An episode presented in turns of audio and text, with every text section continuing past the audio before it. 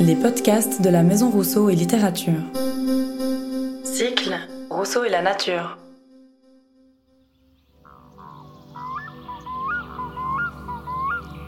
Aujourd'hui, nous recevons l'historien de la botanique Patrick Bingener et le chercheur Timothée Léchaud. Cette rencontre, menée par l'historien Fabrice Brandly, a été conçue en partenariat avec la Société Jean-Jacques Rousseau et enregistrée en public à la MRL le 22 février 2022. Bonne écoute à toutes et à tous.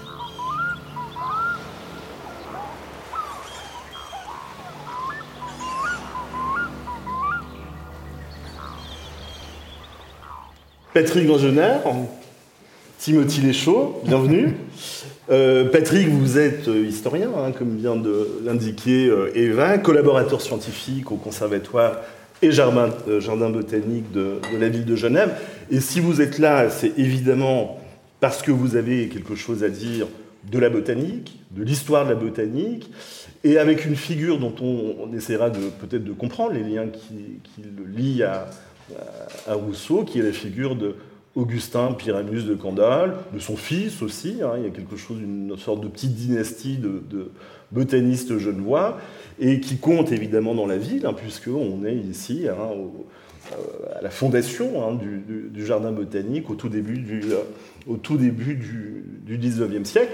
Vous avez participé à plusieurs publications. On retrouvera euh, l'un de, de, vos livres, Une passion, un jardin, hein, euh, au rez-de-chaussée, voilà. dans le coin, dans le coin café. Et puis vous menez un grand, alors c'est un projet collectif, j'imagine, un projet de numérisation oui. de la correspondance de papa de Candolle et de son fils. Voilà. Hein, et c'est pas rien, parce qu'il y a quoi 13 000, 13 000 lettres à peu Oui, près, environ, ouais. ouais. Hein, donc c'est un, un, beau fond qui sera accessible voilà, euh, au public curieux, aux chercheurs, chercheuses. Voilà, ouais, hein, donc pour quand?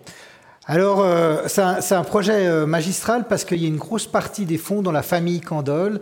Et donc, euh, on a monté ce projet donc, avec la famille et on a débuté la numérisation. On va chercher encore des fonds, euh, des projets. Donc, c'est une grosse correspondance puisqu'elle recouvre environ 13 000 lettres. Et ce qui est intéressant, c'est qu'elle est partagée entre la famille Candolle et chez nous, au Conservatoire botanique. Et l'idée, c'est de réunir l'ensemble de cette correspondance reçue par les, les deux Candoles, hein, qui sont des personnages à Genève, et de pouvoir donc accéder, de, de pouvoir la mettre euh, sur un site, en, plus de permettre des analyses dessus au niveau réseau épistolaire. Donc c'est un champ extrêmement intéressant qui n'a jamais été euh, vraiment euh, ouvert avant. Enfin, donc voilà. Donc moi, je m'y attelle depuis quelques années, et là, on a vraiment eu un déclic avec la famille pour démarrer ce projet en, en, partenariat, donc un partenariat public-privé qui est quand même à souligner pour le patrimoine scientifique Genève, puisque je vous signale qu'il y a pas mal de fonds encore scientifiques en, main de familles euh, genevoises. Hein. Enfin voilà. À bon entendeur pour la levée de fonds. Euh, Timothy Léchaud, qui nous vient de Neuchâtel, l'université de Neuchâtel, rousseauiste parmi les rousseauistes, hein, puisque vous êtes président de l'association Rousseau de, de Neuchâtel. Euh, on vous connaît bien sûr pour vos travaux d'histoire littéraire, hein, et notamment la thèse que vous avez publiée en 2017 chez Drose, hein, euh, l'affirmation d'une périphérie littéraire en Suisse. Hein. Euh, mais évidemment, vous n'êtes pas là avec cette casquette aujourd'hui, puisque vous travaillez dans un grand projet, programme, euh, bien doté, on peut dire le, le montant, 3 millions. Hein oui, oui, ouais, c'est pas mal. Dire... 3 millions de, de, francs, un programme Synergia, financé par le Fonds national euh, suisse, héritage botanique des Lumières. Héritage botanique des Lumières, euh, co-dirigé par Nathalie euh, Vuillemier, et, Vuillemin, pardon, et puis euh, le botaniste Jason Grant. Donc c'est un travail interdisciplinaire, hein, tel que les Synergia euh, les prévoit. Euh, et puis, à ce titre-là, vous êtes évidemment l'auteur de multiples euh, publications euh, sur la botanique de euh, Rousseau, notamment l'ouvrage euh, co-dirigé hein, avec Claire Jacquier, Rousseau botaniste, hein, en, publié en 2012 aux éditions du, du Belvédère. Je crois n'avoir rien omis de l'essentiel de, vos parcours. On a décidé avec la MRL et la Société Rousseau d'inaugurer chacune de euh, ces interventions par la lecture euh, assez brève hein, d'un extrait d'un texte de Rousseau. Et nous avons choisi ensemble un texte très connu en matière de botanique chez Rousseau, hein, on le cite, on l'analyse, on le travaille depuis très très longtemps. C'est euh, la septième promenade hein, des rêveries du promeneur euh, solitaire dont je vous livre donc euh, ce court extrait. Rousseau parle d'abord du règne minéral et ensuite il en vient au règne animal et à la question de la botanique. Le règne animal est plus à notre portée et certainement mérite encore mieux d'être étudié que le règne minéral. Mais enfin, cette étude n'a-t-elle pas aussi ses difficultés, ses embarras, ses dégoûts et ses peines Surtout pour un solitaire qui n'a ni dans ses jeux ni dans ses travaux d'assistance à espérer de personne. Comment observer, disséquer, étudier, connaître les oiseaux dans les airs, les poissons dans les eaux, les quadrupèdes plus légers que le vent, plus forts que l'homme, et qui ne sont pas plus disposés à venir s'offrir à mes recherches que moi de courir après eux pour les y soumettre de force. J'aurai donc pour ressources des escargots, des vers, des mouches, et je passerai ma vie à me mettre hors d'haleine pour courir après des papillons, à empaler de pauvres insectes, à disséquer des souris quand j'en pourrais prendre, ou les charognes des bêtes que par hasard je trouverais mortes. L'étude des animaux n'est rien sans l'anatomie. C'est par elle qu'on apprend à les classer, à distinguer les gens, les espèces. Pour les étudier par leurs mœurs, par leur caractère, il faudrait avoir des volières, des viviers, des ménageries. Il faudrait les contraindre en quelque manière que ce pût, être à rester rassemblés autour de moi, et je n'ai ni le goût, ni les moyens de, les tenir en captivité, ni l'agilité nécessaire pour les suivre dans leur allure quand ils sont en liberté. Il faudra donc les étudier morts, les déchirer, les désosser, fouiller à loisir dans leurs entrailles palpitantes. Quel, affreux, euh, appareil affreux qu'un amphithéâtre anatomique. Des cadavres puants, de baveuses et vides chairs, du sang, des intestins dégoûtants, des squelettes affreux, des vapeurs pestilentielles. Ce n'est pas là, sur ma parole, que Jean-Jacques ira chercher ses amusements. Brillantes fleurs, émail des prés, ombrage frais, ruisseaux, bosquets, verdure, venez purifier mon imagination salie par tous ces hideux objets. Mon âme, morte à tous les grands mouvements, ne peut plus s'affecter que par des objets sensibles. Je n'ai plus que des sensations, et ce n'est plus que par elles que la peine ou le plaisir peuvent m'atteindre ici-bas. Attiré par les riants objets qui m'entourent, je les considère, je les contemple, je les compare. J'apprends enfin à les classer et me voilà tout d'un coup aussi botaniste a besoin de l'être, celui qui ne veut étudier la nature que pour trouver sans cesse de nouvelles raisons de l'aimer. Magnifique. Au terme de ce court extrait, peut-être que j'adresse une question à vous deux qui est une question de portée générale sur l'objet. Euh, la botanique, à la fois pour Rousseau et pour ses contemporains, c'est-à-dire au XVIIIe siècle, c'est quoi? Quel est le périmètre de ce savoir? Est-ce que c'est un savoir qui correspond à ce qu'on entend aujourd'hui par botanique? Qui veut démarrer? Alors, oui, c'est. On peut dire qu'au siècle du lumière, au XVIIIe, la, la botanique est, une discipline qui est bien, bien formée, qui s'est séparée de, la médecine euh, dès fin du XVIIe. Et ce qui est intéressant, c'est que par rapport à la comparaison actuelle sous le mot botanique, au 18e, avec l'ensemble des, dictionnaires qui en parlent, hein, il y a beaucoup de, dictionnaires des sciences naturelles qui définissent le mot botanique, on retrouve deux définitions extrêmement importantes. Ce qu'on appelle le champ de la botanique proprement dite, qui est l'idée de classer, d'écrire les plantes, faire des flores, c'est-à-dire un inventaire des plantes dans un territoire donné, et ce qu'on appelle la physique végétale, un autre champ, c'est-à-dire en quelque, sorte l'anatomie et la physiologie végétale. Et le botaniste, en fait, à l'époque, peut être tout à fait quelqu'un qui fait de la botanique proprement dite ou un physiologiste des plantes. Aujourd'hui, un botaniste, c'est quelqu'un, vous l'imaginez, qui parcourt les champs. Ce n'est pas un physiologiste. Donc euh, voilà un petit peu les, deux, les, principaux euh, voies de la botanique au XVIIIe, donc en plein milieu où, Rousseau est actif. Et euh, ces deux champs donc, occupent en fait différents naturalistes. Et euh, on le verra, il y a un peu une tension entre les, entre les, deux, entre les deux domaines. Timothée, ouais. Oui, alors Rousseau, dans cette, configuration, occupe, je dirais, une place à la fois centrale et périphérique. périphérique parce qu'il n'est pas botaniste, n'est pas un botaniste qui va publier des choses. Ses œuvres botaniques vont être publiées de manière posthume.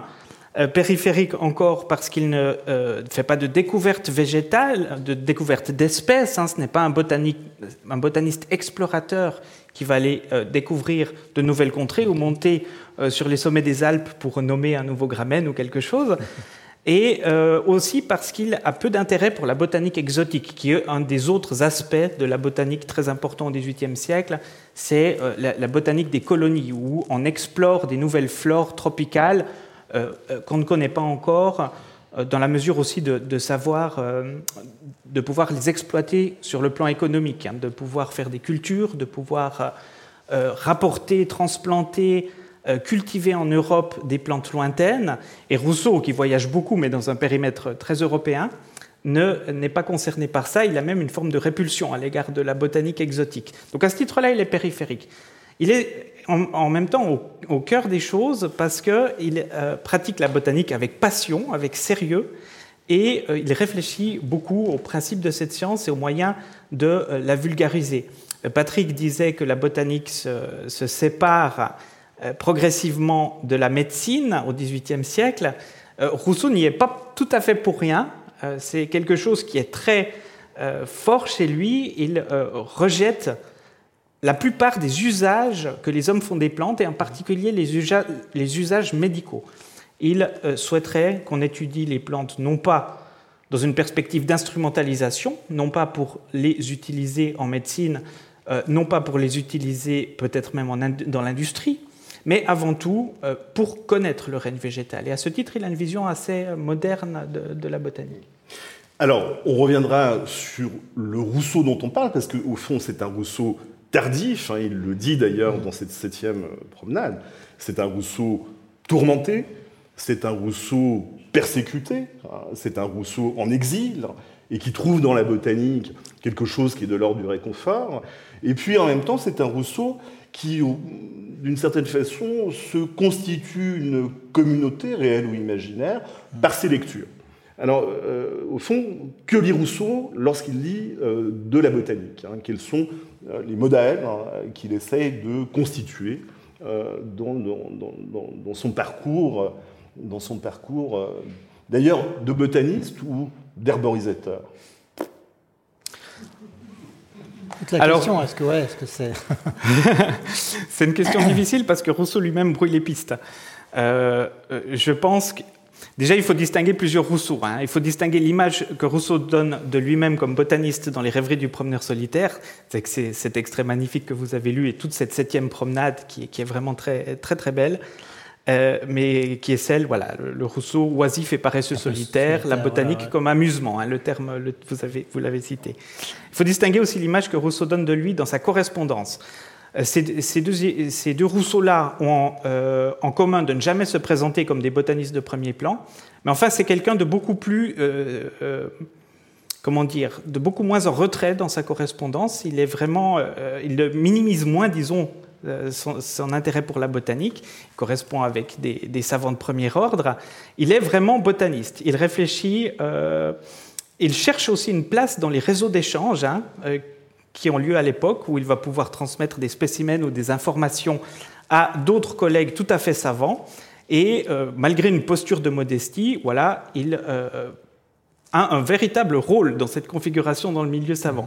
Mais il se présente lui-même comme un herborisateur, souvent, euh, a commencé euh, par sa relation avec la duchesse de Portland, une naturaliste qu'il rencontre en Angleterre, qui est une femme de la haute société et euh, qui devient une sorte de mentor pour Rousseau dans l'étude du règne végétal. Elle possède elle-même un cabinet d'histoire naturelle important. Elle est, elle est, amie avec des botanistes linéens très importants. Elle est au centre d'un réseau scientifique vous restez en correspondance et Rousseau va devenir son herborisateur, de, l'herboriste de la duchesse de Portland, en Europe, pour lui envoyer des euh, plantes euh, auxquelles elle n'aurait pas accès. une relation qui dura une dizaine d'années se noue entre eux, Et donc Rousseau, là, euh, se présente modestement comme un herboriste. Mais il ne faut pas oublier qu'il s'adresse à une femme de la très haute société, que ça implique une posture d'humilité, et que cette femme est susceptible d'être aussi une protectrice pour lui, quelqu'un de puissant sur le plan politique. Hein. Donc voilà, Rousseau brouille un peu les pistes. Linéen, ça veut dire quoi? Alors oui, euh, Linéen, en fait, la, grande époque du XVIIIe, c'est donc la, figure de Carl von Linné, qui est, le, qui est le Suédois dont vous avez certainement tous entendu parler, qui est à l'origine donc de deux choses fondamentales. D'une part, la classification linéenne, c'est-à-dire classer, et vous l'avez lu, euh, certainement vous l'avez eu des cours à l'école élémentaire, peut-être on enseignait la méthode linéenne avec le nombre d'étamines et le pistil, enfin pour faire les classes linéennes, pour pouvoir distinguer les, plantes à fleurs différentes de manière très simple. Mais évidemment, ça ne s'applique pas à toutes les cryptogames, hein, mousse, fougère, euh, tous les autres organismes. Et cette méthode, évidemment, de classification linéenne qui, qui finalement facilite, elle va avoir un énorme succès, parce qu'elle va permettre à n'importe quel utilisateur de pouvoir reconnaître une plante dans un champ, en tout cas une plante à fleurs avec des pétales, selon le nombre d'étamines, la position des, étamines par rapport au pistil. Et ce qui est intéressant avec l'inné, c'est que cette méthode va évidemment susciter un engouement croissant, parce que tout le monde avec un livre de Linné va pouvoir déterminer des, plantes facilement, mais évidemment susciter une polémique, parce qu'on va dire, mais Monsieur Linné classe la nature avec des blocs, mais ce n'est pas la nature, il, met des organismes ensemble qui n'ont rien à voir uniquement par le nombre d'étamines et de pistils. Et on va avoir dans la seconde moitié du XVIIIe toute cette discussion, ce débat qu'on va reprocher à Linné d'avoir classé la, nature pour une méthode dite naturelle, c'est-à-dire une méthode qui recoupe l'ensemble des organes pour mettre ensemble tous les, organismes euh, animaux et végétaux selon leurs véritables affinités. Alors on peut dire que le mérite de Linné sur ce point, c'était vraiment de stimuler la discussion autour d'une méthode pour classer. Aujourd'hui, qu'on n'a pas terminé, puisqu'aujourd'hui on classe avec l'ADN. Donc on est toujours dans cette recherche d'une classification naturelle des organismes, des organismes végétaux. Et seconde, seconde idée de, de qui va être assez révolutionnaire, c'est l'idée de révolutionner la langue, c'est-à-dire de... À l'époque, on, voit dans les manuels botaniques, à partir de la Renaissance, 15e, 16e, on voit les plantes décrites par des polynômes latins, donc des polynômes qui parlent de leurs caractéristiques. Et toute la, force de, de, de Linné, c'est d'avoir révolutionné cette langue avec ce qu'on appelle, et vous avez certainement entendu, la nomenclature linéenne, c'est-à-dire le fait que par un genre et par une espèce, on peut dénommer une plante. La pâquerette, Bellis perennis, quelque chose aujourd'hui que vous utilisez, d'ailleurs, qui n'est pas accepté quand, quand en 1753 euh, Linné pose sa réforme, euh, de, nomenclature, eh bien, elle n'est pas acceptée par tous. Les anglo-saxons, les anglais l'acceptent, mais par exemple les Français ont beaucoup de mal sous l'égide de Buffon parce que pour eux, le nom, il y a une sécheresse justement euh, du nom linéen. Et c'est d'ailleurs intéressant avec la, la, figure de Rousseau. Rousseau adopte cette nomenclature linéenne tout en étant conscient de, la sécheresse que ça implique, la sécheresse de la langue du, binôme euh, linéen. Enfin, là, il y a matière. Euh, Qu'est-ce qu'il dit euh, Rousseau de la nomenclature? C'est comme, l'herborisation, hein. c'est pas, pas net-net comme position. Non, mais ça, le devient. de système. Ça, ça, le devient un mm. petit peu quand on fait la distinction que vient faire Patrick, et qui, qui, est très importante entre nomenclature et classification. Euh, pour Rousseau, Linné est une, est une aubaine. Euh, déjà, Rousseau est, très rapidement sensibilisé à la, au système de Linné parce qu'il apprend la botanique non pas en France, où le système rencontre des résistances pendant très longtemps, mais il l'apprend euh, en Suisse, dans la principauté de Neuchâtel, où il profite d'une sorte de, petite tradition botanique locale, euh, avec, des botanistes, avec un botaniste qui s'est formé en en Hollande et qui a été très rapidement, qui a adopté très rapidement le système de Linné. Donc Rousseau est entre guillemets en avance. Euh, disons, il défend quelque chose, euh, pour être moins téléologique, qui va être accepté en France de manière large que plus tard. Alors Rousseau, c'est pourquoi Linné est une aubaine pour Rousseau, parce que euh, les ouvrages de botanistes que Rousseau connaît très bien, hein, tu demandais Fabrice euh, ce que Rousseau avait lu, eh bien, il a pratiquement tout lu, hein, depuis le XVIe siècle, tout ce qu'il a pu se procurer sur la botanique, 16e, 17e, 18e siècle. Il, a, il le lit tôt ou tard, presque tout. Quelques grands noms? Alors, bah, Linné, typiquement, effectivement, mais il va aussi lire les, euh, des choses plus récentes, comme ce que fait Adanson sur la famille des plantes. Euh, il va lire des Tournefort, Rumphius, des botanistes qui, qui, vont euh, chercher des choses en Indonésie, etc. Tournefort, Ray, enfin Sauvage, énormément de, de, noms, on pourrait faire une longue liste. Mais Linné est une aubaine, parce que, comme le disait Patrick, tous ces botanistes ont leur propre système de classification. La plupart d'entre eux suivent une méthode qui est la leur. Et. Euh, ils, n'ont pas la même manière de dénommer les plantes. Donc vous avez tous ces livres qui forment à la fois un outil indispensable aux botanistes pour connaître la nature, mais qui paradoxalement forment aussi un obstacle entre l'observateur et la plante. Et Rousseau rêve souvent d'une botanique sans livre, où on pourrait connaître la nature sans être comme ça, sans devoir passer par le texte. Et Linné en réduisant euh, les noms des plantes à deux mots, en faisant des descriptions très courtes des espèces, va réduire un peu cet écart entre l'observateur et la nature.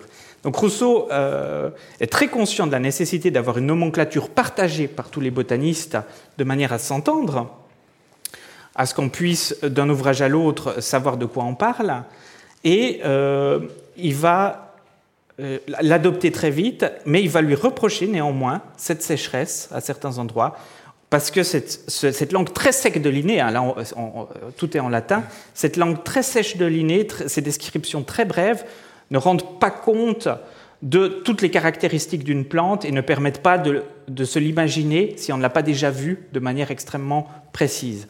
Donc il y a aussi, on perd aussi quelque chose de l'expérience esthétique. Euh, à certains égards. Ce qu'il lui reproche d'avoir mis la nature en boîte, comme beaucoup euh, contre Linné, avec cette classification sexuelle? Est-ce que est-ce que Rousseau en, parle de, Un système arbitraire. Un système, arbitraire. Je crois qu'il est tout à fait conscient, que ce système est arbitraire, artificiel. D'ailleurs, il n'y a pas de malentendu. Linné lui-même est le premier à, l'admettre et à le dire. Hein. C'est un système de classification qui est pensé comme une étape intermédiaire vers une classification naturelle des êtres vivants, où on percevrait les vrais rapports ça, c'est très important parce qu'on a fait un faux procès à Linné. On lui est tombé dessus dans la seconde moitié du dixième en disant Monsieur Linné fait que de l'artificiel. Et en fait, Linné lui-même avait son projet est, transitoire. Il a vraiment l'idée d'une méthode naturelle pour classer. Son projet n'est qu'une transition. Et en fait, on a fait dans l'histoire un faux procès à Linné en disant il est très, très sympa, mais c'est vraiment c'est du bricolage. Donc voilà, donc c'est pour, pour remettre comme, comme l'histoire est. Patrick, Timothée évoquait des mots euh, qui, font penser euh, à des œuvres majeures, hein, des études rousseauistes, euh, transparence et obstacle, hein, au fond. en quoi l'appétit de Rousseau hein, pour la botanique dit quelque chose d'une envie de communauté. et la nomenclature, Timothée l'a écrit, Timothée l'a écrit à plusieurs reprises dans ses articles. La nomenclature Rousseau, on, a un rapport un peu compliqué, c'est-à-dire que ce n'est pas quelque chose qu'il aime beaucoup, sinon que c'est la condition de la communication avec autrui. Euh, en quoi Rousseau fait partie, réellement, ou de manière imaginaire, d'une communauté de botanistes et d'une communauté de botanistes qu'on pourrait euh, circonscrire géographiquement. Est-ce que Rousseau est un botaniste genevois, par exemple? Alors, c'est une bonne question parce que dans l'historiographie euh, genevoise, enfin de, des, botanistes genevois, en fait, euh, comme vous le savez, euh, Rousseau n'a jamais herborisé à Genève et, pourtant, il a été mis au panthéon des botanistes genevois. Le, premier qui le met, bah, c'est Augustin Pyramus de Candolle, qui a donc fondé le, Jardin botanique, une des premières grandes figures botaniques à, Genève, qui le met au panthéon des botanistes de celui qui a vraiment ouvert euh, la botanique descriptive à Genève. Parce qu'il faut bien savoir qu'au XVIIIe, à Genève, il y a de la botanique, mais c'est de la physique des plantes. C'est euh, toute l'école occupée par un Charles Bonnet, dont vous voyez la, maison dans les, Rubens, dans les Rubasses. Euh, Charles Bonnet, qui est un géant en matière aussi de botanique, mais qui travaille plutôt sur les questions fondamentales. À quoi servent les organes des plantes? À quoi servent des feuilles, des racines? Tout ça aussi dans un but utilitaire, agronomique. Et qui dénie, d'ailleurs il, y, a la phrase, il dénie justement le fait de euh, ces, travaux de Linné de, s'occuper de classification pour Bonnet, pour un Charles Bonnet, qui aura donc une série de disciples au-dessous de lui, Jean Sennebier, euh, Abraham Tremblay, Horace Bénédicte de Saussure. Pour lui, la nature, ce qui est intéressant, c'est de l'observer, de comprendre à quoi elle sert, mais cette histoire de faire des classifications à la lignée, de faire des inventaires, ça ne sert à rien. Donc, et il faudra en fait, au début du XIXe siècle, avec l'arrivée d'Augustin Pyramus de Candolle, pour cette introduction, pour cette inauguration d'un jardin botanique, pour introduire cette histoire naturelle descriptive, décrire le territoire genevois, et pour, justement s'accrocher à quelque chose, ça c'est très intéressant, Augustin Pyramus de Candolle va prendre la figure de Rousseau comme le premier des botanistes genevois. Un nouveau paradoxe, puisque, comme vous le savez, Rousseau n'a jamais vraiment mis les pieds à Genève, en tout cas, il n'a pas herborisé, enfin voilà, et je, l'appelle ça un paradoxe genevois, il va être récupéré, et d'ailleurs c'est intéressant parce que toute la longue ligne des botanistes du 19e siècle vont récupérer, vont le mettre au panthéon du premier, qui, du premier des botanistes qui a introduit en fait ce qu'on appelle la taxonomie à Genève, c'est-à-dire l'art de classifier les plantes, de faire des flores. Et là, il y a, y a, un espèce de, paradoxe qu'on ne retrouve pas d'ailleurs à, Neuchâtel. Hein. Euh, enfin voilà, c'est intéressant l'utilisation de l'image de Rousseau à, Genève. Tu, tu, évoques Charles Bonnet, qui n'est pas le meilleur ami de Rousseau. hein. Il ne s'aime pas beaucoup, pour des raisons à la fois sociales, politiques. Charles, Bonnet est quand même particulièrement conservateur. Voilà, tout à fait. Euh, et, et, en même temps, il y a une sorte de, voilà, hein, de, dialogue par négatif euh, qui, qui, se, qui se crée. Ils ont cependant des choses en commun il me semble. Et notamment, si on relit l'extrait que, que j'ai donné, la fin de l'extrait que je n'ai pas lu, qui est euh, le rapport à euh, la question religieuse.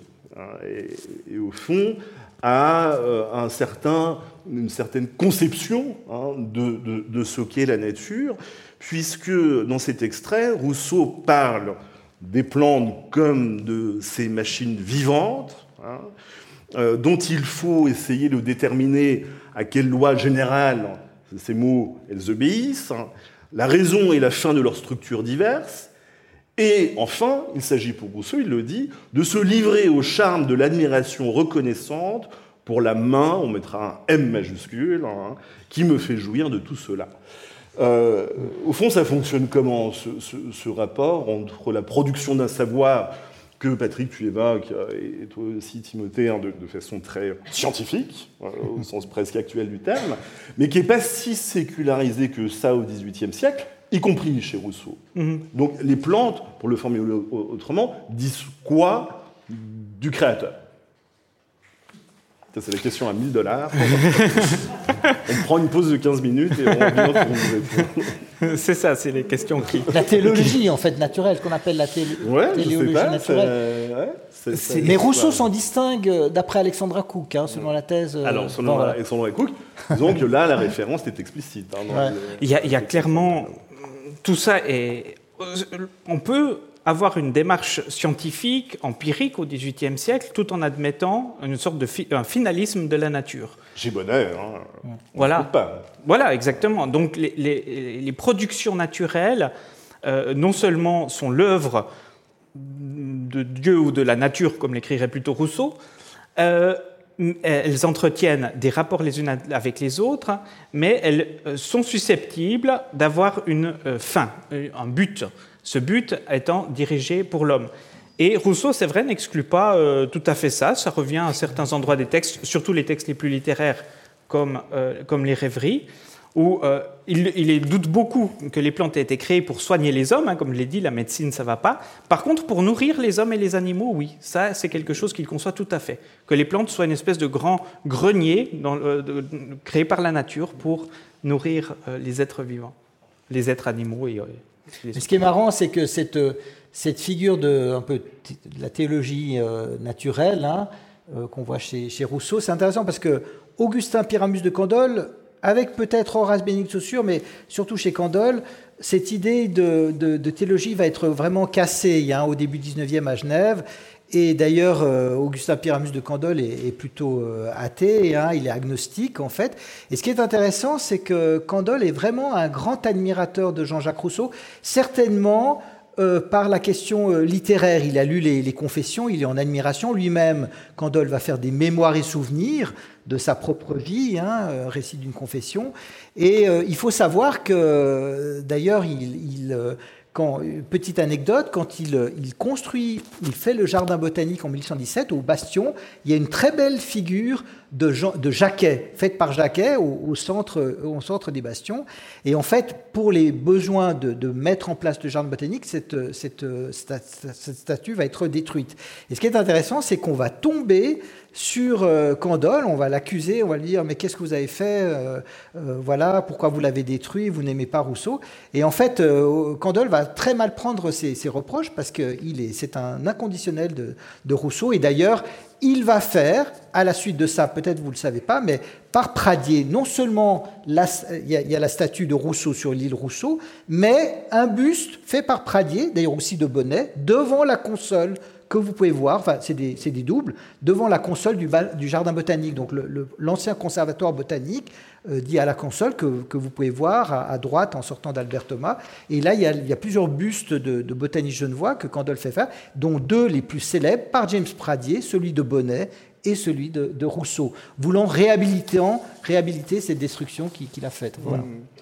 Si, euh, bon, on peut aussi avoir une lecture, je pense à l'article de, très bel article de Gauthier Ambrus hein, sur la septième promenade, qui est une lecture plutôt matérialiste, hein, en disant au fond, euh, le, système linéen permet aussi d'évoquer de façon très très lointaine cette main avec un M majuscule, hein, contrairement au modèle de Charles Bonnet, hein, qui est celui de la chaîne graduée des êtres, hein, où tout se lit, tout est contigu, continu. D'ailleurs, on ne sait plus très bien quand on passe d'un animal. C'est le polype. Euh, est-ce que le polype est une plante, une bête euh, Et tout ça, comme, comme Charles Bonnet au trône du Seigneur. Hein. Ça monte, ça monte et ça arrive. Euh, donc on, a Les, lectures, les lectures peuvent être peuvent être multiples. Euh, on, évoque le milieu des botanistes, des botanistes genevois. Vous avez rappelé que Rousseau, évidemment, n'herborise pas à Genève. Euh, ça démarquant, au fond, l'expérience botanique botanique de Rousseau, parce qu'au fond, la septième promenade, c'est très tardif, alors qu'il y a déjà dans les confessions, hein, notamment, euh, mm. dans les mille aussi, hein, des évocations du rapport de Rousseau à cet euh, objet.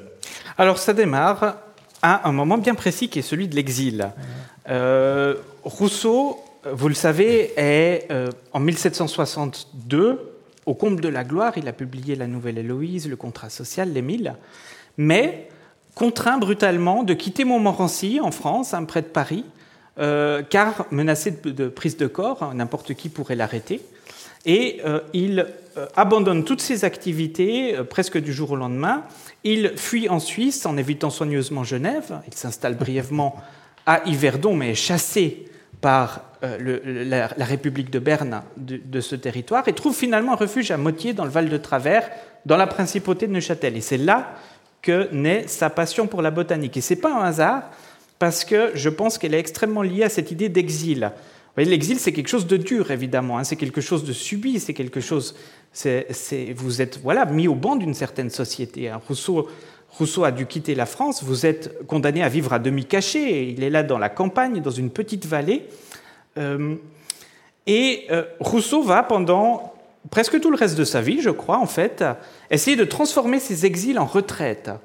Euh, essayer de transformer cet exil subi en une retraite rurale, agréable, qui, corresponde à ce qu'il cherche et à des conditions de vivre heureux, euh, éloignées des grandes, des, grandes sociétés. Et la botanique joue un rôle très important là-dessus, déjà parce qu'elle lui offre une activité à la campagne. Si vous n'avez pas de grand territoire et de champs à cultiver et d'expériences agronomiques à mener, euh, la botanique est une manière facile de s'occuper aussi à la campagne, de, hein, de, ne pas être complètement oisif. Et elle lui permet par ailleurs de recréer un, euh, réseau, une sociabilité, donc c'est l'occasion de montrer d'éventuelles images. Est-ce que je peux, me permettre de lire une citation? Parce que celle-ci est quand même jolie. Là, voilà une des, tu es souverain. Une, des premières lettres où Rousseau donc, en est en 65. Rousseau a, a plus de 50 ans. 65. Et euh, une des premières lettres où Rousseau exprime vraiment son, goût de la botanique, lettre qu'on a souvent citée, qui, qui, est amusante. Je raffole la botanique, cela ne fait qu'empirer tous les jours, je n'ai plus que du foin dans la tête.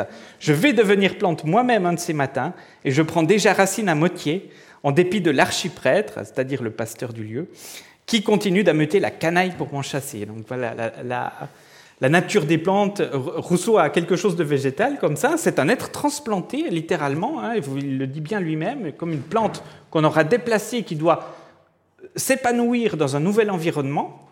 Et euh, la botanique est très liée à cet exil, elle va l'accompagner pendant les 15 dernières années de sa vie, elle va le suivre en Angleterre, elle va le suivre en France où il vivra caché.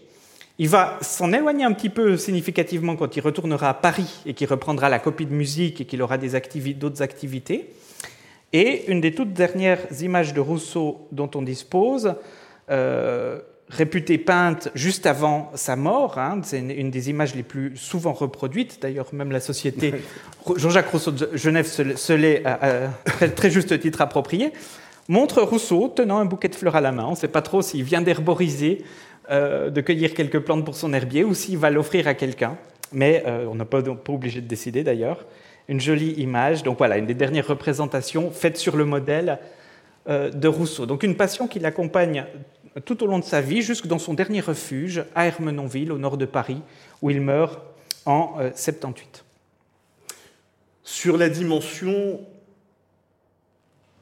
littéraire ou d'imagination que tu viens d'évoquer, euh, Timothée, est-ce que c'est au fond une description euh, fantaisiste, un peu je suis une plante, un peu, un peu amusée comme ça, ou est-ce qu'on retrouve au XVIIIe siècle quelque chose de plus large, de plus commun euh, autour d'un imaginaire de la plante, mais qui n'est évidemment pas la plante linéenne, hein, dure, réduite à ses attributs euh, sexuels, mais qui est une plante qui sent, qui pense, qui désire, et qui s'introduit dans un imaginaire littéraire euh, au-delà, je dirais, d'un champ botanique hein, euh, scientifique ou savant.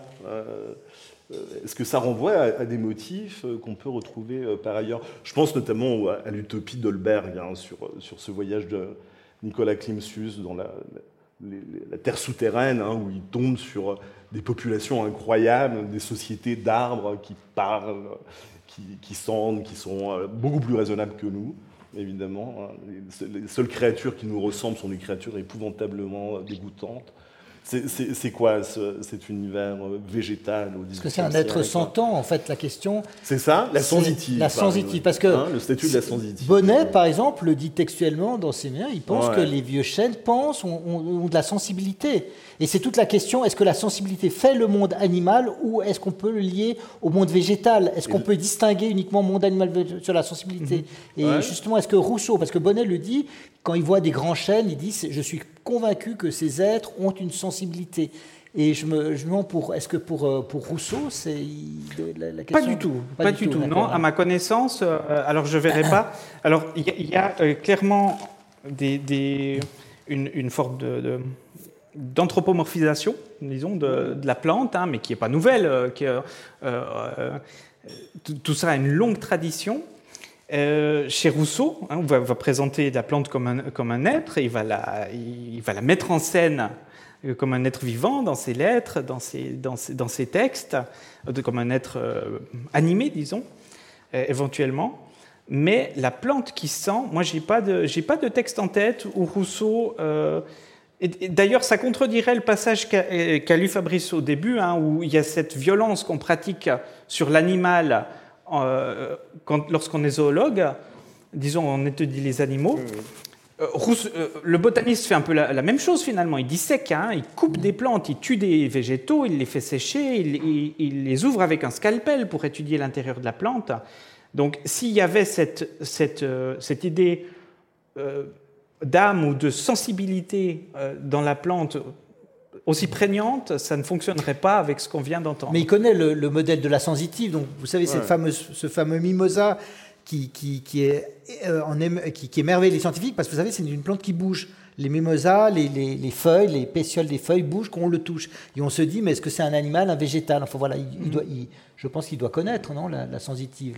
oui, très certainement. mais, dans le texte qu'on a entendu tout à l'heure, je crois qu'il emploie le mot de mécanique, cette mécanique. Euh, les machines. C'est cartésien, ça. Hein. c'est évidemment la, machine vivante euh, sur, le modèle de, de l'animal-machine. Mais est-ce que ce qui se joue pas dans cette affaire-là, c'est la confrontation du modèle linéen à un modèle de chaîne graduée des êtres. C'est-à-dire qu'au fond, Bonnet peut dire Ah, il y a quelque chose de la sensitivité euh, qui trouble hein, le, vieux modèle aristotélicien, thomiste, hein, végétatif, sensitif, et puis tout ça est bien séparé. Puis nous, on est au sommet, intellectif. Est-ce qu'au fond, Bonnet peut euh, déjouer, jouer hein, des, des frontières au gré de ce modèle de la chaîne graduée des êtres alors que Rousseau ne peut pas parce qu'il adhère à un modèle linéen qui est un modèle de la spéciation. C'est-à-dire que c'est quoi Les cases. Hein. cases. Une fois qu'on est dans la case, euh, on a un certain nombre d'attributs mhm. qui permettent pas cet imaginaire hein, de, la, de la sensitive euh, ou du polype. Hein. On ne sait pas exactement à, à, quoi on a affaire. On a évoqué euh, la question de, l'héritage. Hein. Euh, au fond, est-ce qu'on peut évoquer cette notion d'héritage sur la plus longue durée? Euh, Alors, je, pense évidemment à ce qu'on vient d'évoquer, hein, la sensibilité des plantes. Aujourd'hui, c'est un sujet de botanique. Hein. Il y a énormément d'articles de vulgarisation sur ces effets de rhizome et de communication forestière qui sont euh, qui évidemment trouble beaucoup les, schémas naturalistes qu'on peut avoir euh, en tête. Hein. Et euh, est-ce que Rousseau, aujourd'hui, chez des botanistes de laboratoire, ça a encore un sens? Est-ce que le matin, quand il se rase, le botaniste du jardin, du jardin et conservatoire de Genève se dit Ah, Rousseau ben, je vous cache pas tu as le droit de dire non. Il a été très euh, décrié. En fait, ce qui est intéressant donc, dans, dans, l'histoire euh, botanique générale, c'est que donc il est porté au nu jusque dans les années 50 euh, hein, du XXe siècle, même par le, célèbre botaniste hollandais Staffleux, qui, dit qu'il est, qu'il est, que c'est le père de la tradition botanique genevoise.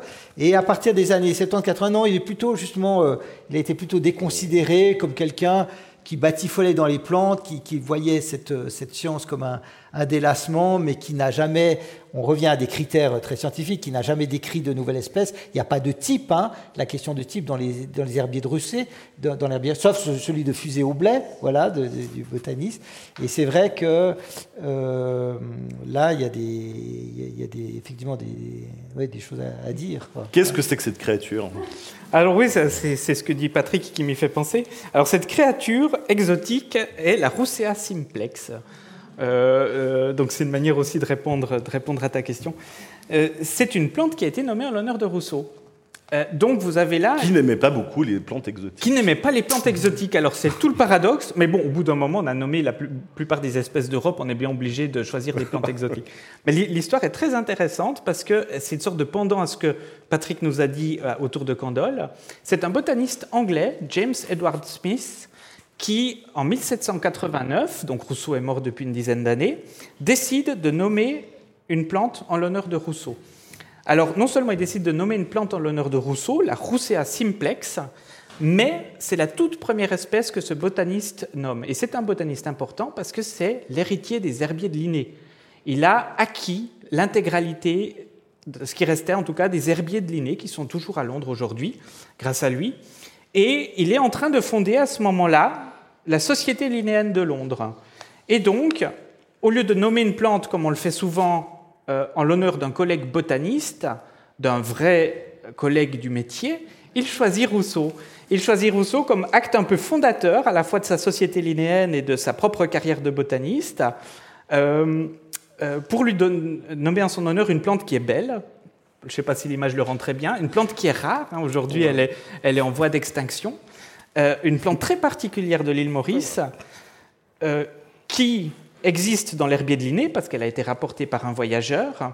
Et pourquoi il fait ça? Il accompagne ce geste d'une dédicace et il dit voilà, euh, je nomme cette plante en l'honneur de Rousseau, en l'honneur de ses écrits sublimes, je, lui dédie une plante rare, mais aussi en disant, mais parce que Rousseau était un botaniste linéen, parce que Rousseau suivait Linné. Et il y a un enjeu institutionnel là derrière qui est assez mmh. intéressant. Il est en train de fonder une société linéenne, il rapatrie Rousseau du côté des linéens, il le consacre comme botaniste en dédiant un genre à son espèce, donc une forme de reconnaissance tangible d'un scientifique, encore une fois. Et, euh, et c'est très intéressant parce que Candolle va reproduire ce geste un peu plus tard et réinterpréter cette dédicace. Euh, Candolle est, peut-être moins obstinément linéen que, que ce James Edward Smith, et il va dire, en fait, euh, cette Roussia simplex, c'est en l'honneur de la simplicité, de la beauté, de la simplicité des écrits de Rousseau. Hein. Il dit quelque chose comme ça. C'est ça. Alors, c'est qu'elle est, persécutée par les euh, pucerons, c'est pour ça. Ce que, ce que fait Candolle, c'est un geste taxoniste, c'est-à-dire il va créer une famille, les Rousséacées. Enfin, il se dit, c'est pas juste un genre, c'est une famille il y, a, plusieurs genres, donc il fait ce qu'on appelle un geste taxonomique en fondant une famille, la famille des, des Rousséacées. C'est ce qui est à l'intérêt de, cette, plante aussi, c'est qu'elle est la seule espèce de son genre et la seule espèce de sa famille. Donc c'est vraiment une plante spéciale, isolée, seule. Elle a, ce côté. Il y, a, vraiment un geste intéressant. Et, euh, elle se mange? Et non, mais elle a, une, pas comestible, elle a une particularité, c'est qu'elle est pollinisée par des geckos. Ah. qui, voilà, qui, qui sont. Euh,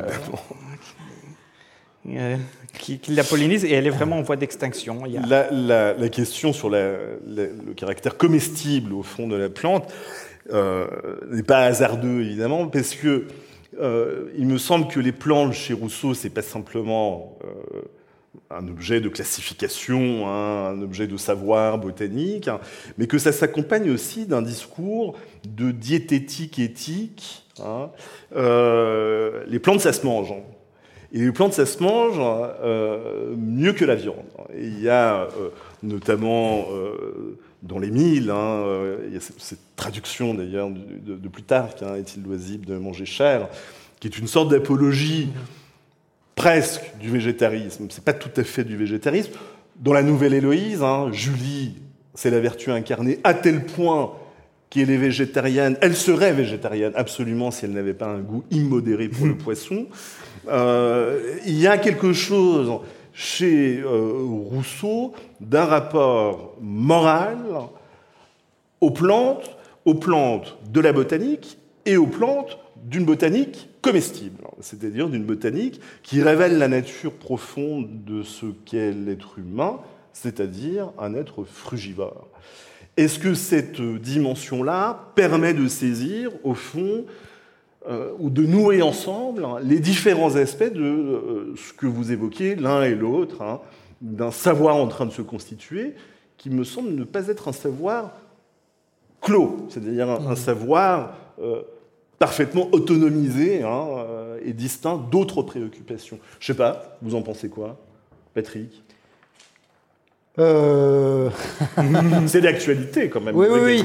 oui, oui d'ailleurs ça a été tout à fait, oui, d'être. Mais bon, c'est pas le, seul à l'époque. Hein. Non. Il euh, y, en a d'autres hein, qui, qui, qui, qui, mangent en fait du végétal, de, de, prôner une alimentation végétale pour l'homme.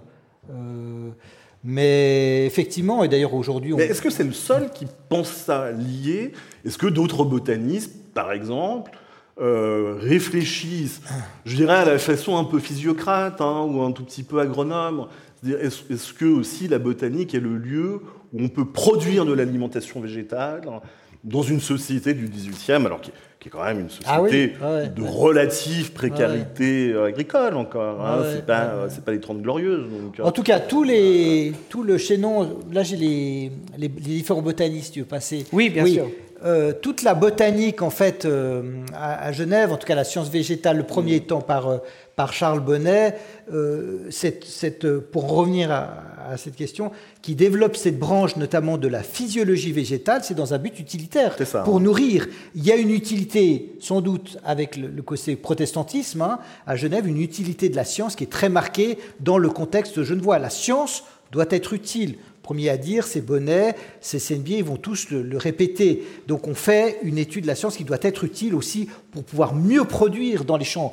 Comprendre une plante, comprendre le fonctionnement physiologique d'une plante, c'est aussi pouvoir mieux la produire et pouvoir mieux nourrir. Là, vous voyez quelques, quelques donc, les représentants de, Genève en matière botanique. Le premier, donc j'en ai bien parlé, de Bonnet, hein.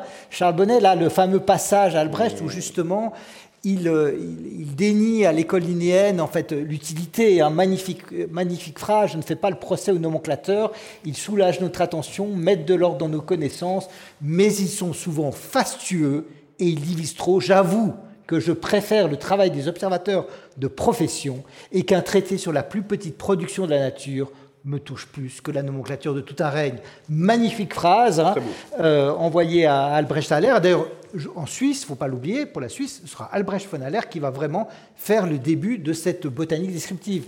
Et en passant, eh bien, on a son, son neveu, Horace Bénigne de Saussure, qui, c'était très intéressant la figure d'Horace, parce que de, Saussure, parce que Saussure est à la fois, il va faire une thèse sur l'anatomie des feuilles et des écorces à la demande de Charles Bonnet, qui est devenu complètement aveugle, et d'un autre côté, eh ben, euh, Saussure a lu la nouvelle Héloïse, a lu et adore se promener dans la nature pour trouver un délassement.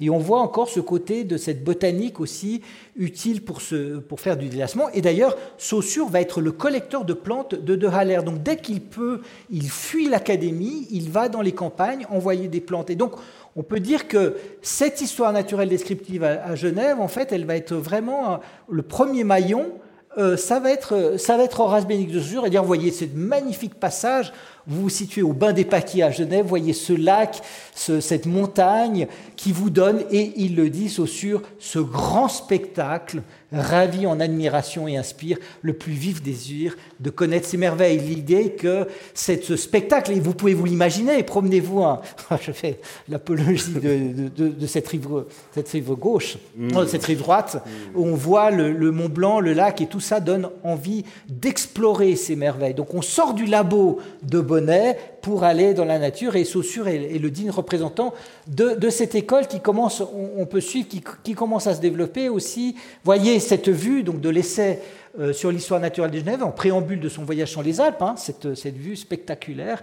Et d'autres vont suivre, comme Jean-Pierre-Étienne Vaucher, Vaucher qui est aussi un disciple de Bonnet et qui à la fois, euh, qui fait d'ailleurs dans sa jeunesse le parcours de Jean-Jacques Rousseau à Paris. D'ailleurs, avec Nathalie Vuillemin à Neuchâtel, on avait publié son, voyage à Paris de, Jean-Pierre-Étienne Vaucher. Jean-Pierre-Étienne Vaucher qui a un lien avec notre Augustin Pyramus de Candolle, puisque c'est le maître de botanique dans le premier jardin à Saint-Léger, donc le, jardin, le premier jardin botanique qui se, se trouvait à côté du. Enfin, avant que le, palais Nard soit construit, sur le bastion de Saint-Léger. Et vous voyez donc euh, Jean-Pierre-Étienne Vaucher aussi, qui est un adepte, un des fondateurs d'une société qui est très importante pour Genève, la Société de physique et d'histoire naturelle, qui est une, la première société savante de Suisse, qui dans les années 1790 regroupe tous ces jeunes naturalistes qui disent il faut sortir des laboratoires, il faut sortir, il faut aller explorer la nature. Ils ont lu avec enthousiasme la nouvelle Héloïse, ils sont imbus de ce sentiment de la nature, ils ont lu les lettres élémentaires et ils veulent explorer le territoire, d'où la mission de la Société de physique et d'histoire naturelle, vénérable société qui existe encore aujourd'hui, d'explorer le territoire genevois. Donc voilà un petit peu en quelques mots est-ce que c'est pas. Il y, a deux choses que tu soulèves, Patrick, qui sont très très intéressantes. C'est d'abord la dimension contemplative, euh, qui n'a pas, euh, enfin, qui, n'est pas sans lien avec des questions à la fois esthétiques, philosophiques, mais aussi euh, théologiques hein, qu'on abordait précédemment. Et puis ensuite le relais des sociétés savantes, hein, mm. qui est un peu. Alors on, les trouve partout les sociétés savantes, mais il y a quelque chose qui phosphore hein, quand même dans la République de Genève de, ce point de vue-là. Il y, a un bonhomme dont on ne parle pas, euh, j'aimerais vous entendre les, deux, sur, euh, ou l'un ou l'autre, sur, ce bonhomme, parce que c'est quand même le best-seller du XVIIIe siècle, hein, euh, du premier XVIIIe siècle, hein, qui est l'abbé Pluche, le spectacle de la nature de l'abbé Pluche, hein, qui s'inscrit au fond, enfin qui essaye en tout cas, de préserver l'orthodoxie religieuse, catholique pour le coup, euh, en matière d'histoire naturelle, euh, et puis euh, en même temps de l'accorder hein, avec les exigences de l'observation et de l'expérimentation propre aux, naturalistes. Le titre porte l'enjeu, spectacle de la mhm. nature et un spectacle, ça se contemple. Euh, est-ce que la contemplation que vous évoquiez, que tu évoquais à l'instant, est-ce que cette contemplation, c'est encore celle que l'abbé Pluche avait en tête hein, Ou est-ce que c'est une contemplation d'une autre nature, euh, romantique, euh, qui dit quelque chose d'un rapport entre l'intériorité subjective et puis le monde qui nous entoure?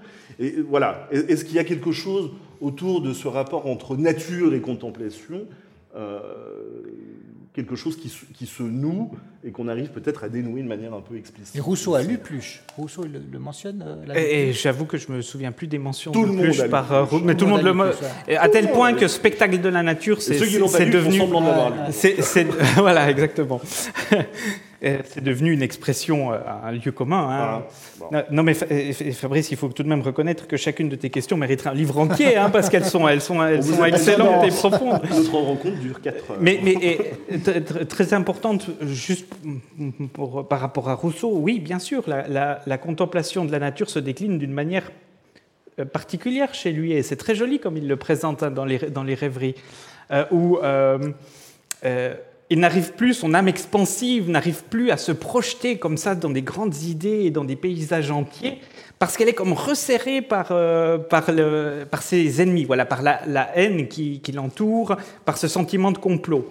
Donc, Rousseau est comme, euh, euh, doit se replier en lui-même, et ce mouvement de repli, il y a une résistance, c'est qu'il a besoin de...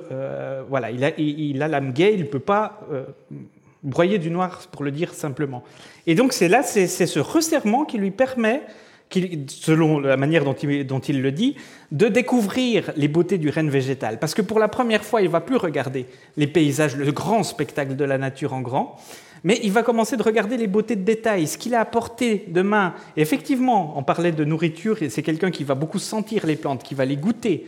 Hein, euh, et euh, ce qu'il a apporté de main, et il redécouvre en quelque sorte la nature par les plantes à ce moment-là. Mais ça ne l'empêche pas ensuite, euh, euh, commençant à, savoir apprécier les petites fleurs et à les connaître, ça ne l'empêche pas ensuite, à partir de ce point de départ, de cette proximité, de de nouveau contempler des paysages entiers et de passer du détail à l'ensemble. Et ça, je crois que c'est euh, une manière vraiment intéressante dans les rêveries dans laquelle il, présente ce double mouvement de repli et d'expansion. Et, et pour, pour, répondre avec l'abbé Pluche, alors Vaucher, lui, il est vraiment dans la théologie, c'est-à-dire l'idée de, de, louer la sagesse du Créateur en, observant justement les plantes, en observant la nature. Mais on, voit qu'on a un certain changement dans la seconde moitié du siècle, parce que Horace Bénédicte de Saussure les, les moins, et puis avec l'arrivée aussi d'un Augustin Pyramus de Candolle, euh, qui est complètement qui va qui va louer la science, mais pour d'autres manières que pour louer, qui n'est pas du tout euh, qui est agnostique. Enfin voilà, par rapport à, à Candolle. D'ailleurs, je peux passer le si tu as par rapport. Je vais te présenter Candolle. Donc euh, ah bah qui loue dans son histoire de la botanique genevoise Jean-Jacques Rousseau, hein, qui le met au panthéon donc des botanistes genevois. Et aussi une, scène célèbre, la, la, question aussi du délassement, elle est fondamentale. Est-ce que chez, et on en a discuté avec Timothée, est-ce que la, botanique est vue par, Rousseau comme une activité de délassement? Et dans cette scène que Candolle euh, voit, il rencontre le vieux professeur de Saussure en 1795. Hein, Saussure va mourir en 99. Et Saussure et le jeune Candolle, qui est tout content, qui est à Genève, qui se réjouit de faire la botanique, dit au vieux professeur euh, Monsieur de Candolle, je suis tellement content, je m'intéresse à la botanique, j'adore décrire les, les plantes. Et le vieux Saussure lui dit Mais vous savez, monsieur de Candolle, tout ça c'est bien joli, mais, mais faites une chose sérieuse, faites, faites quelque chose de sérieux. C'est la botanique, hmm. ce n'est que quelque chose qu'un délassement.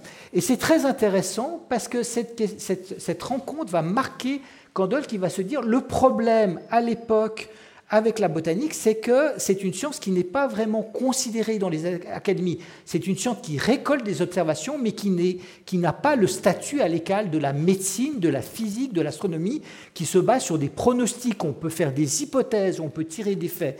Et ça va être d'ailleurs toute l'œuvre de Candolle de pouvoir quelque part statuer la botanique pour la, placer, la situer au niveau de la science. Et il fait son, travail magistral, théorie de la, théorie de la botanique, théorie élémentaire de la botanique, où justement il va donner des règles à la botanique pour la statuer au, statut de science. Et dans cette rencontre avec Saussure, qui lui dit, dans la perspective un peu de Rousseau, que finalement la botanique c'est sympa, mais c'est avant tout un délassement. Enfin voilà, donc euh, c'est un autre. Patrick, Timothée, pour conclure, avant de passer la parole à la salle, hein.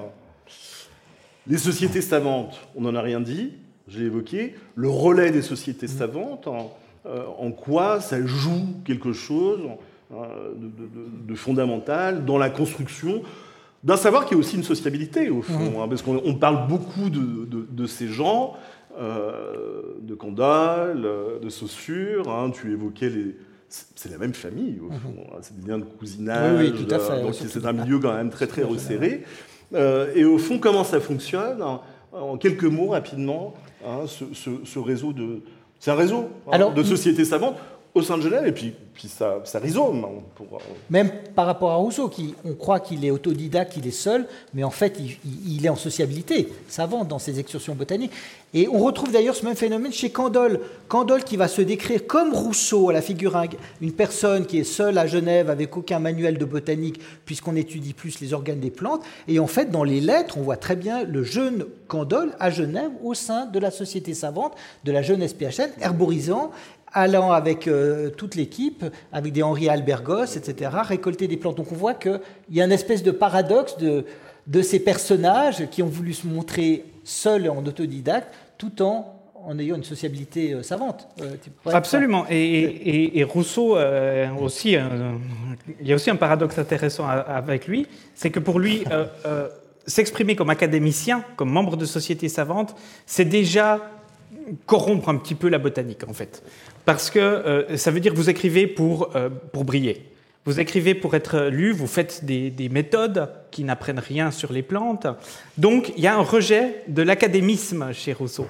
Et alors, ça n'empêche pas d'être inséré dans un très grand réseau, hein, par, la, correspondance, par les rencontres euh, des, botanistes lyonnais, beaucoup de botanistes lyonnais, des gens de Montpellier, en Angleterre, etc.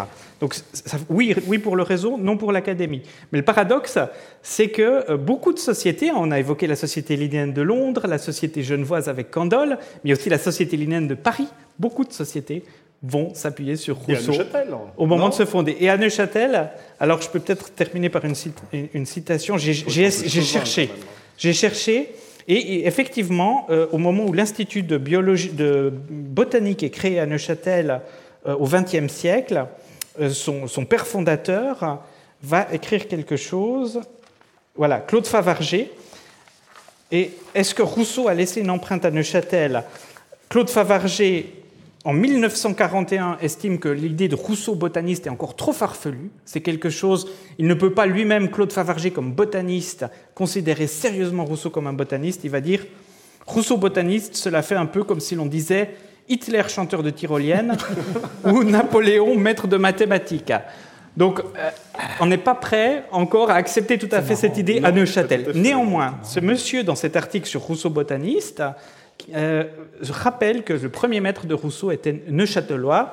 Et euh, c'est un, médecin qui s'appelait Jean-Antoine euh, Divernois, donc on ne sait pas grand-chose, mais on sait qu'il a laissé un catalogue des plantes de la principauté de Neuchâtel, et lui, ce maître de Jean-Jacques Rousseau, a vraiment marqué la botanique à l'échelle locale, puisque son catalogue est la première flore de la région, et qu'elle reste citée de manière continue, pratiquement, jusqu'à aujourd'hui, dans les flores récentes de la région neuchâteloise. Donc, Rousseau n'a pas forcément marqué euh, de manière très tangible, d'après moi, euh, les, études botaniques à Neuchâtel, mais son premier maître, oui.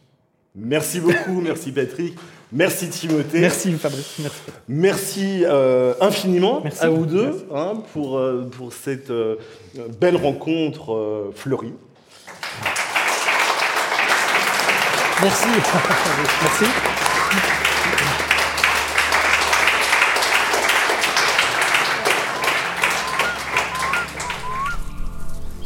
La nature des plantes avec Patrick Bingener et Timothée Léchaud, c'est terminé.